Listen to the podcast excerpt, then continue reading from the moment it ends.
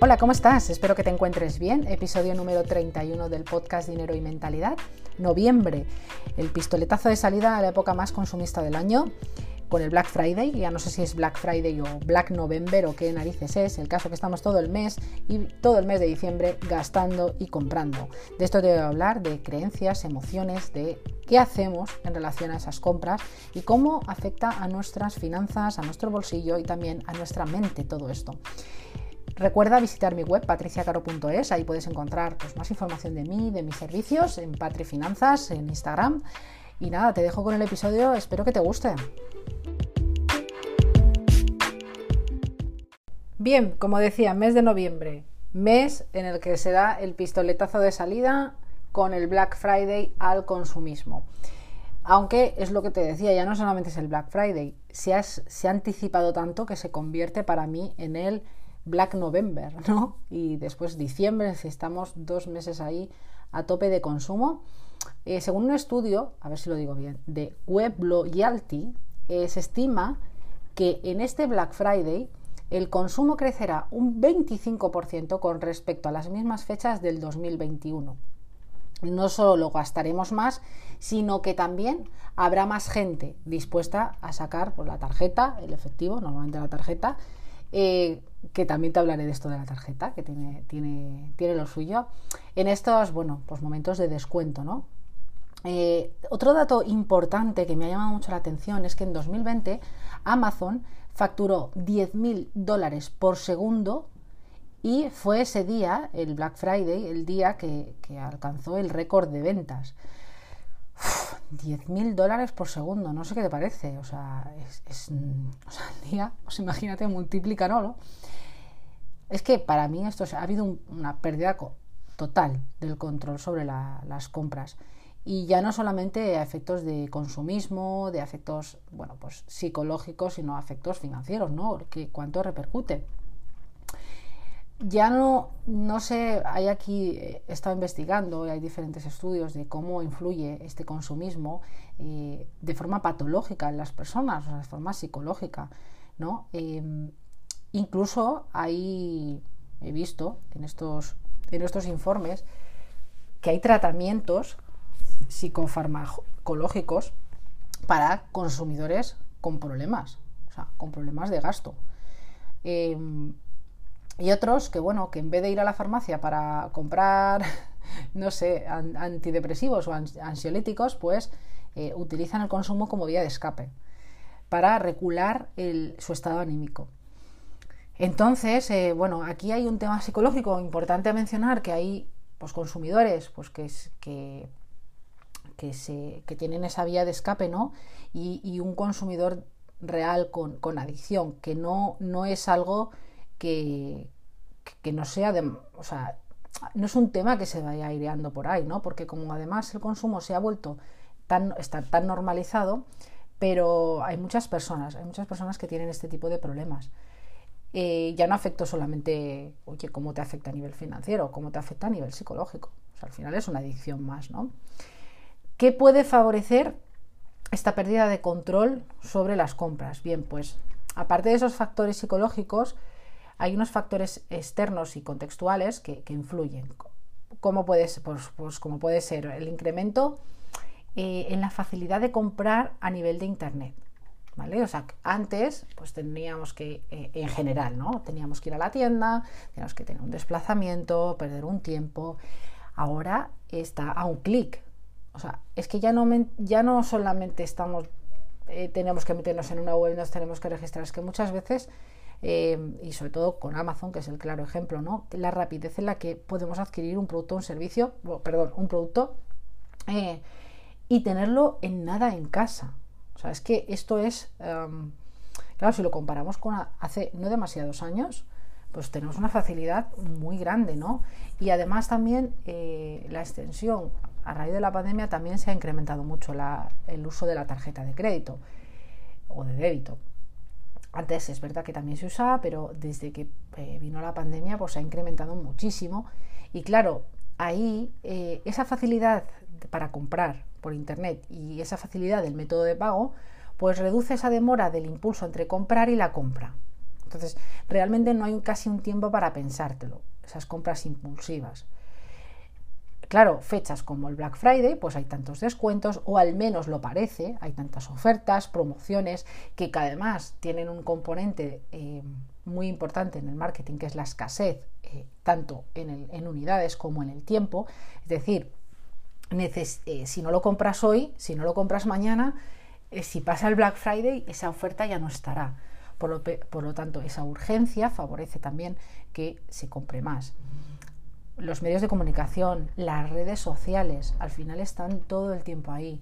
Recibimos miles de impactos cada día, eh, impactos publicitarios en Internet, en el móvil, en las redes sociales, eh, en, la televisión, andando por, por la calle. Es decir, estamos todo el tiempo de forma inconsciente, porque aunque digamos, no, pero es que a mí no me hace, a mí la publicidad no me, no me influye para nada. Además, eso es una creencia bien errónea porque precisamente si dices que no te influye, más te va a influir.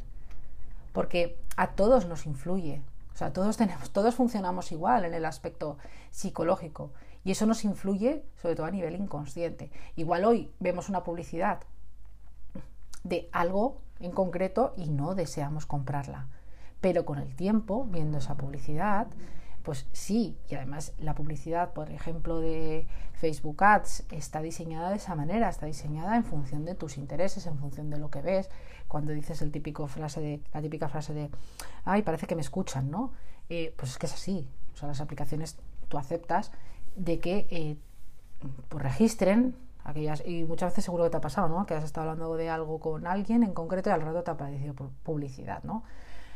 Bueno, pues todo esto ese eh, pertenece al sistema en el que vivimos y aunque digas eso, que la publicidad no te afecta, te afecta, o sea, y te influye como a ti, como a todos. Eh, luego otro tema también que favorece mucho el, consumo son las modas, ¿no? Si te das cuenta, no sé tú, pero yo de pequeña tenía, eh, pues nada, o sea, los la, ropa que me podía poner entre semana y luego tenía un par de cosillas así más de vestir, ¿no? Pero que posiblemente tiraría toda una temporada con ella y, y, porque cuando somos pequeños crecemos, ¿no? Pero yo me doy cuenta con mis hijos que, vale, son pequeños, evidentemente crecen, pero la cantidad de ropa que tienen, ¿no? Porque al final, em, claro, vas a comprar, he salido esto, o sea, esa moda, y ya no a nivel de niños, que a nivel de niños igual, em, no sé, eh, eh, yo es verdad que tampoco compro mucho demasiado por modas, ¿vale? Pero sí que el claro ejemplo es el tema de Zara, ¿no? Esa, esa moda, ¿no? Que cambia constantemente. Entonces todo eso mm, hace que el producto que tú compras, si no es como de fondo de armario, se devalúa muy rápidamente, tanto a nivel estético como a nivel de valor. ¿no? Y entonces, eso lo que hace es reforzar el deseo de comprar nuevos productos, porque ya no estás a la moda, o por lo que sea. Entonces, eso te refuerza. Y claro, acabas comprando más, ¿no? Eh, ¿Qué más? Pues hábitos de consumo eh, relacionados también con el estatus, el querer aparentar, la aceptación, el prestigio. Al final las compras también constituyen un medio para mantenernos o acercarnos a un estatus deseado o buscado, ¿no? Aunque supone aunque suponga em, ir en contra de nuestras finanzas, ahorrar menos, endeudarnos, porque realmente no nos lo podemos permitir, lo llegamos a hacer porque hay una... Eh, la necesidad de pertenencia es tan grande, pertenencia, estatus, aceptación en el grupo en el que estés, eh, que, te da igual, te da igual endeudarte para, para hacer em, según qué compras, aunque no te las puedes permitir. Y precisamente este es uno de los problemas más grandes que hay en nuestra sociedad y que yo siempre hablo de ello, que es el endeudamiento extremo. Em, ahora nos endeudamos por cualquier cosa, porque además el endeudamiento ahora, o sea, el, tener acceso a la financiación está tan a nuestra mano y da igual. A mí me llegan ofertas de todo. Me da igual que sea el corte inglés, que de ir por la calle y, o ir a un centro comercial y ir a una gran superficie y ver cómo lo puedo, puedo financiar mis compras que no necesito a un 0% tres meses o incluso la alimentación. Incluso te diré también que los bancos han implantado hace ya tiempo eh, eh, financiarte los recibos, por ejemplo la luz, el seguro del coche, es decir, está muy, muy, muy a nuestra mano. Y claro, si eso nos permite pues tener cierto prestigio y que el grupo nos acepte más, o al menos nosotros pensemos que es así, porque la, mayoría de veces es así, o que el grupo no es nuestro grupo, básicamente, ¿no? Hace que pues, esos hábitos se conviertan en algo muy recurrente y que tengamos que prescindir de la, o sea, tengamos que recurrir a la financiación para hacerlos frente porque no podemos de otra manera, ¿no? Bueno, ¿por qué pasa todo esto? Bueno, esto es un poco los contextos que pueden aumentar este, este consumo, ¿no? Em, todo esto tiene que ver también con nuestras creencias. Este grupo del que te hablaba, si nosotros creemos que para pues, eh, pertenecer a este grupo hemos de tener ropa de marca, esta misma ropa de marca nos hace sentir, pues oye, bien, empoderados, con, no sé, con esa autoestima. Es que a mí me cuesta, me cuesta decírtelo ahora mismo porque mm, no es algo que yo crea, ¿no? Entonces me cuesta sentirlo. Fíjate, me ha costado decirte esa emoción porque me estoy imaginando otra persona, básicamente. A ver, yo este podcast eh, lo estructuro y luego te voy contando según me va saliendo también, ¿no? Porque me parece muy importante a la hora de transmitir, ¿no? Que contarte una parrafada escrita, ¿no? Entonces, eh, me está costando porque realmente yo no creo en ello, ¿no? O sea, mi, creencia, no sé la tuya, pero la mía, es que eh, no creo que por llevar una marca me sienta mejor o peor. Yo misma, ¿no? Hay personas que sí, y es totalmente válido. ¿eh? Lo que pasa es que me cuesta a mí ponerme en esa persona, ¿no? Pero eh, a donde me voy, que no me quiero liar, es ese, vale, pienso que las marcas pues dan prestigio y con ello tengo pertenencia, eso me hace sentir de una manera, es decir, hay un pensamiento, hay una emoción y hay una acción. Hay una acción que, vale, pues me compro la ropa de marca. ¿Qué pasa? Que igual no me la puedo permitir, porque la ropa de marca, y según qué marcas, o, o sea, en estos momentos esa prenda o lo que fuera no me la puedo permitir. O sea, mi relación entre ingresos y gastos no debería estar esa prenda en medio, ¿no? Porque no me lo puedo permitir. Entonces, sí que me la compro y me endeudo para ello. Lo pago con la tarjeta de crédito, lo pago en X meses. El resultado, bueno, pues financieramente, seguramente, eh, pues seas más pobre, así de claro, porque, claro, dices, vale, imagínate una prenda que vale 200 euros, ¿no? Tú así a efectivo o, con tarjeta de débito no lo, te lo puedes permitir. Pero si lo fraccionas en 4, 5 meses o 3 meses, sí que te lo puedes permitir. Pero claro, es que si estamos así con todo, imaginaros la bola. Para mí el resultado en este caso es claro. Es decir, vale, te hace em, toda esta secuencia de pensamiento, emoción, acción, resultado, está clara y el resultado para mí es que financieramente eres más pobre porque realmente, aunque te sientas bien, tus finanzas están siendo, mm, bueno, pues eh, están em, yendo en tu contra porque realmente los intereses que tiene esa financiación y además ya no solamente los intereses, el hecho de financiarte y apalancarte de esa manera, pues mm, en un gasto, porque es un gasto, no es una inversión, aunque queramos justificarlo como tal, ¿no? Pues eh, para mí ese es el resultado. Entonces, ¿por qué te cuento esto? Ya te he dicho, ni está bien ni está mal. Está, aquí no es cuestión de, juzgar si una cosa está bien hecha o no. Es cómo, te, cómo es ese resultado. Porque claro, si luego se de ese resultado tú te quejas, anda, pues mira, las finanzas, no me llega, final de mes, siempre estoy igual.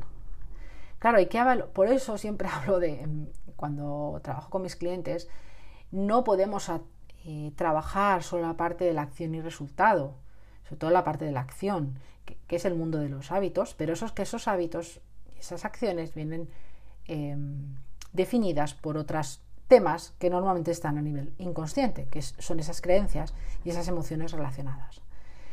Entonces, ¿qué consecuencias puedes tener cuando vas en piloto automático y no te planteas absolutamente nada. Bueno, ya te he hablado al principio que te pueden afectar hasta a nivel psicológico. Cuidado con las compras compulsivas y repetitivas. Te puede llevar. Eso también te puede llevar a un problema de relaciones. Oye, pues eh, se me ocurre aquí eh, la infidelidad financiera, eh, muchas veces en parejas, y esto lo trato en el libro, Finanzas en pareja, no cuentan, no se cuentan lo que, mm, lo que gastan, lo que no gastan. La típica escena de, no es de película, es real, la típica escena de entrar, de irte a comprar y entrar a tu casa con las bolsas o escondidas o tal, ocurre en nuestro día a día. Seguro que conoces a alguien o eres tú mismo la que le, el que o la que le pasa, ¿no? Em, por lo tanto, esas compras no solo te afectan a nivel psicológico, a nivel de relaciones y a nivel de bolsillo. O sea, te pueden afectar en muchas, muchas cosas, ¿vale? Eh, pero bueno, en este caso te voy a hablar un poco más en concreto del aspecto financiero, que a veces es el que duele más, porque, em, oye, el gastar por encima de tus posibilidades, como te he dicho antes, bueno, pues te da esa, satisfacción, esa emoción eh, positiva, vamos a llamarla de esta manera, placentera, pero realmente después el gastar por encima de tus posibilidades no te va a generar esa emoción, te va a generar seguramente una emoción de culpa, de frustración, de otra vez igual, ¿no? Em, porque además las emociones que surgen cuando hay compras compulsivas son muy, muy pasajeras, de hecho, si te das cuenta y te pones en algún momento que quieras comprar algo, que es como que parece que lo necesitas mm, siempre, o sea, que, no puedes vivir sin ello, que te esperas 24 horas para tomar la decisión, al final te das cuenta de que tampoco era así. Todos estos componentes y más, que seguro me olvido, entran en juego aquí. Y el, yo no, mm, no es un tema de controlarlo todo, sino al menos ser conscientes de, de ello, ¿no? Porque eso, el gastar por encima de tus posibilidades, cuando lo haces, seguramente que digas, tengas una justificación o esa pertenencia o ese me lo merezco, en fin, cualquier cosa te va a hacer justificar para que hagas la compra. Pero te va a generar después esa frustración y esa queja, esa culpa constante de que tienes un resultado financiero que no te gusta todos los meses. Oye, pues todos los meses me cuesta llegar a final de mes. Oye, pues todos los meses tengo demasiadas deudas. Si te echas la vista atrás, hace si tienes muchas deudas, si es tu caso, o mini deudas, echa la vista atrás hace unos años y, piensa cómo ha ido evolucionando. Porque además las deudas, y, más con el aspecto de consumo, enganchan también, ¿eh? O sea, te enganchas a una y te enganchas a, eh, a, la siguiente y sigues así. Es como el coche, ¿no? Siempre decía yo. Bueno, te compras un coche, te endeudas para comprártelo y cuando terminas de pagar te compras el siguiente coche. Igual no el tuyo, pero igual una familia de dos eh, o de cuatro personas, eh, dos adultos, pasa eso, ¿no? Que se compran un coche uno, entonces están ocho años pagándolo, termina, empieza el otro. Claro, 8, 8 por 2, 16. Es decir, están cada coche igual les dura esos 16 años o menos. Están en el ciclo siempre de la financiación. Hay otras maneras también. No quiero decir que sean fáciles ni difíciles, pero hay otras maneras. Em, lo que te decía también de afectos de las relaciones me parece importante, esas em, infidelidades financieras que afectan a nivel de pareja, y ya no solamente a nivel de pareja, también a nivel familiar, con padres, con hermanos, todo lo que sea engaños relacionados con las finanzas, relacionados en este caso con las compras, pues te puede afectar en esas relaciones. Y después em, también tener cuando ocurre esto, problemas en el presente, por este aspecto que te digo, de la queja, de la culpa constante, de la ansiedad que te provoca el no tener el dinero suficiente o haber gastado demasiado. Este es en el presente, que es en el único momento que tenemos, ¿no? Pero también a efectos de economía y de finanzas siempre hablo de un futuro. Ahora mismo es lo que te he dicho, no tenemos nada más que el presente. El pasado pasó y el futuro no ha llegado. Pero en finanzas siempre es conveniente, o al menos yo lo veo así, y es lo que siempre digo a mis clientes, ver el futuro como, como visión, ¿no? Es decir, yo estoy en el presente y el dinero es, o sea, no vivir con esa em, idea de, va, como estoy hoy, hoy hago lo que sea, da igual, no pasa nada, no pensamos en el mañana. En general, en otras áreas de mi vida intento estar focalizada solo en el presente, ¿no? Pero en el aspecto financiero tengo esa visión, tengo, vale, como tengo unos objetivos de vida y quiero que el dinero me acompañe a conseguir esos objetivos, tengo que definirlo, ¿no? Entonces tengo que pensar un poco en futuro. Entonces, eh, el, tener estas compras compulsivas, pues hace que, oye, pues tenga esos problemas presentes y futuros, porque al final está afectando a mi presente, a mi futuro. Sobre todo, bueno, no, te iba a decir sobre todo a mi futuro, no, es que por ambos, porque en el presente estás mal y a futuro vas a estar peor, si sigues lo mismo, ¿no? Entonces, ¿cuál es, que después de contarte todo este rollo, ¿no? ¿Cuál es la clave? Bueno, pues para mí, ese es siempre hablo de esto, pero es que por eso se llama el podcast así, dinero y mentalidad. De verdad que la clave no está focalizarnos en, el, en la acción y el resultado, la clave está en focalizarnos en, cuáles son esas creencias y cuáles son esas emociones relacionadas con el dinero. Y además, aquí quiero añadir que esa mentalidad debe estar orientada cuando la desarrollas, porque se puede cambiar, ¿eh? Esto de yo soy así, lo repetiré mucho por ahí en los podcasts o en cualquier cosa que me vayas viendo. Yo soy así, eh, así seguiré, nunca cambiaré, lo siento Alaska, ah, pero esto para mí no es, no es así. Es decir, tú eres así hoy, pero tú puedes cambiar, puedes cambiar esa forma de consumir. Y esto de que estamos configurados de esa mentalidad fija, eh, puede ser que hasta a día de hoy eh, sea así, pero puedes cambiarla. Y eso se puede modificar en cualquier momento de nuestra vida, da igual cuando sea, pero hay que tener esas, hay que quererlo primero, ¿eh? hay que querer y hay que tener esa predisposición para trabajar. Entonces, desarrollar esa mentalidad, pero orientada a un consumo más responsable. Un consumo más responsable, que además está esto del consumo responsable muy de moda ahora, te hablaré un poco para unas pinceladas, pero ese consumo responsable ha de estar alineado con tus objetivos y tus valores. Lo que te acabo de decir, es decir, esa visión futuro de yo quiero conseguir esto a nivel de objetivo, mm, acompañado con estos valores, y utilizo el dinero en función de eso. Y además consumo de forma responsable y alineada con esos valores y objetivos.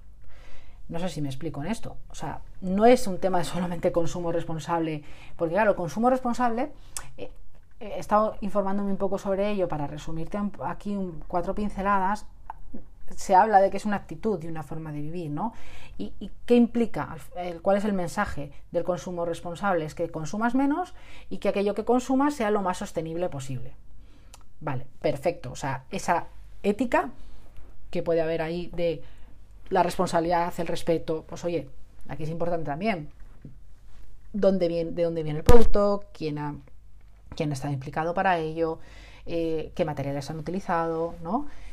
Em, y claro, este consumo responsable pues implica tener esa ética, una crítica, pues también aquí me gusta mucho este apunte que hace un artículo que encontré, que al final lleva un trabajo de construcción de creencias impuestas, es decir, eh, es cuestionarse qué creencias tenemos en relación al consumo y cambiarlas. Por eso te decía que se puede cambiar, ¿no? Eh, tomar esa conciencia de la moda, de la publicidad, de, em, de la sostenibilidad, oye, pues menos residuos, respetar al, medio ambiente, la solidaridad, que no me sale, con, productos con productores justos, con otras especies, las generaciones, tener en cuenta las generaciones del futuro. Y también algo muy importante que es el, eh, los beneficios para la salud, es decir, em, según qué cosas compramos, eh, pues sobre todo algo que está en contacto con nuestra piel, pues muchas veces no son beneficiosos. ¿no? Eso es un poco el consumo responsable. Y es, es que al final está súper alineado con las finanzas, porque habla de eso, de esa responsabilidad, del respeto, de, eh, de construcción de creencias, de la conciencia de lo que hace la moda y la publicidad, que está ahí, está genial, que muy bien, a quien le guste, genial, maravilloso, pero ha de estar en tu mano el controlarlo. Y luego al final todo el tema de la sostenibilidad, solidaridad y los beneficios para la salud también eh, están, porque cuando tú, cuanto mejor estás tú, mejor está todo y mejor están tus finanzas. O sea, la salud eh, ya no solamente es em, física, sino también mm, financiera, ¿no? Y además esa salud física te va a beneficiar en tu salud financiera. Vale, Llegados a este punto, después de haber hablado de, toda la parte de, pues oye, cómo es un poco el contexto, eh, el consumo responsable, las consecuencias, después de hablar todo esto, vale, ¿qué hacer ahora en, este, en estas fechas? Eh, como digo yo, para no caer en las garras del consumismo del Black Friday. Bien, consejos que te doy. Bien, hacer un análisis de lo que necesitas en realidad, tanto en el presente como para dentro de unos meses. ¿Por qué te digo esto? Bien, hoy ahora faltan unos días. Pues ahora decir, vale, ¿qué voy a comprar? ¿Qué necesito en realidad? En de verdad, ¿eh? siendo honestos con uno mismo.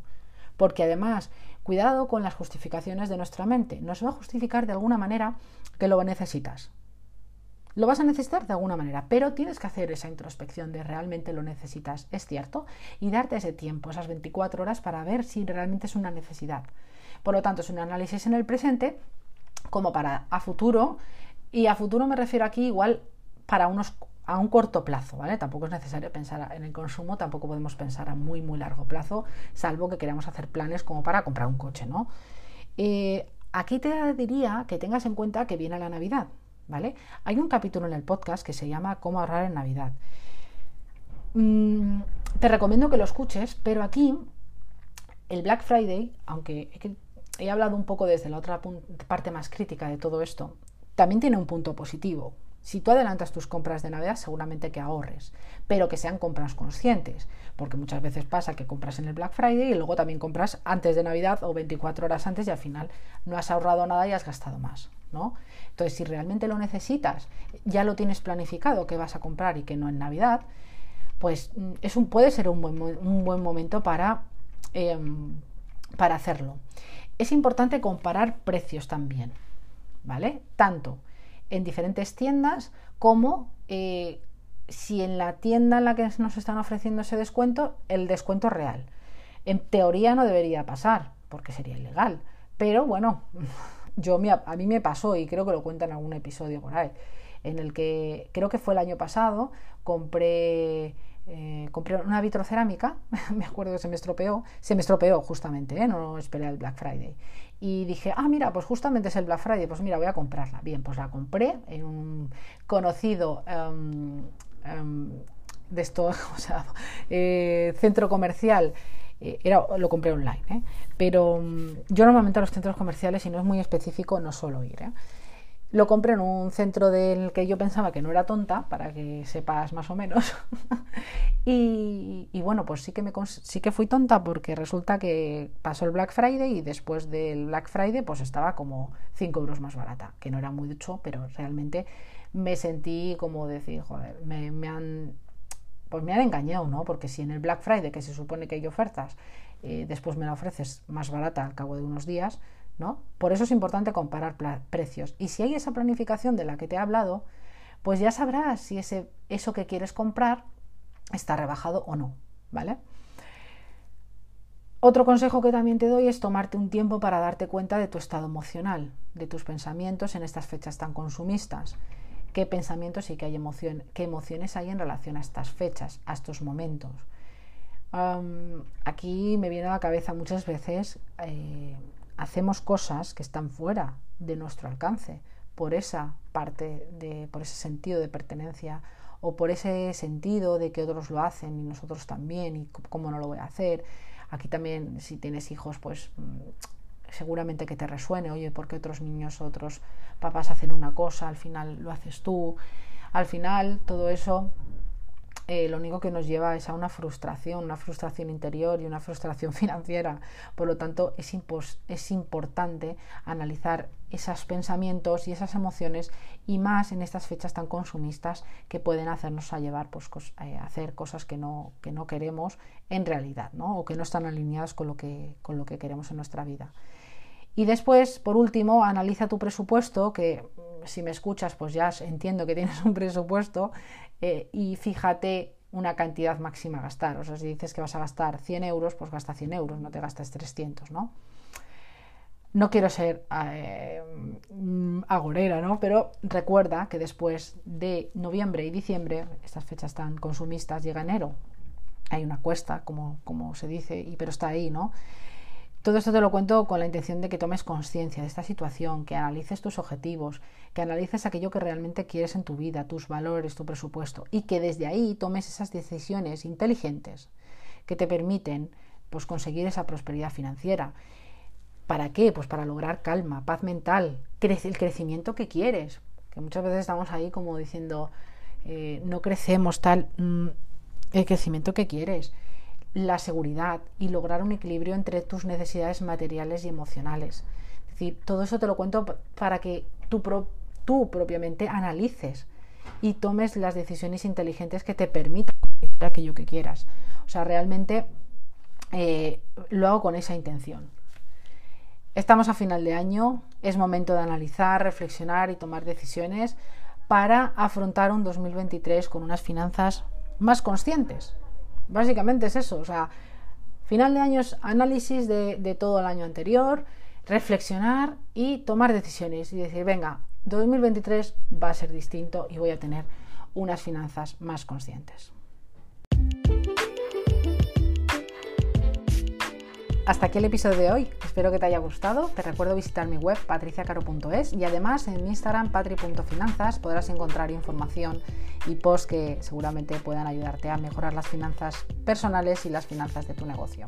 En relación a este episodio y al consumo responsable, he de decirte que en el próximo voy a traerte una entrevista muy muy interesante y que tiene mucho que ver con lo que te conté en el episodio de hoy. Así que no te lo pierdas y solo decirte que tengas un feliz día y hasta la próxima.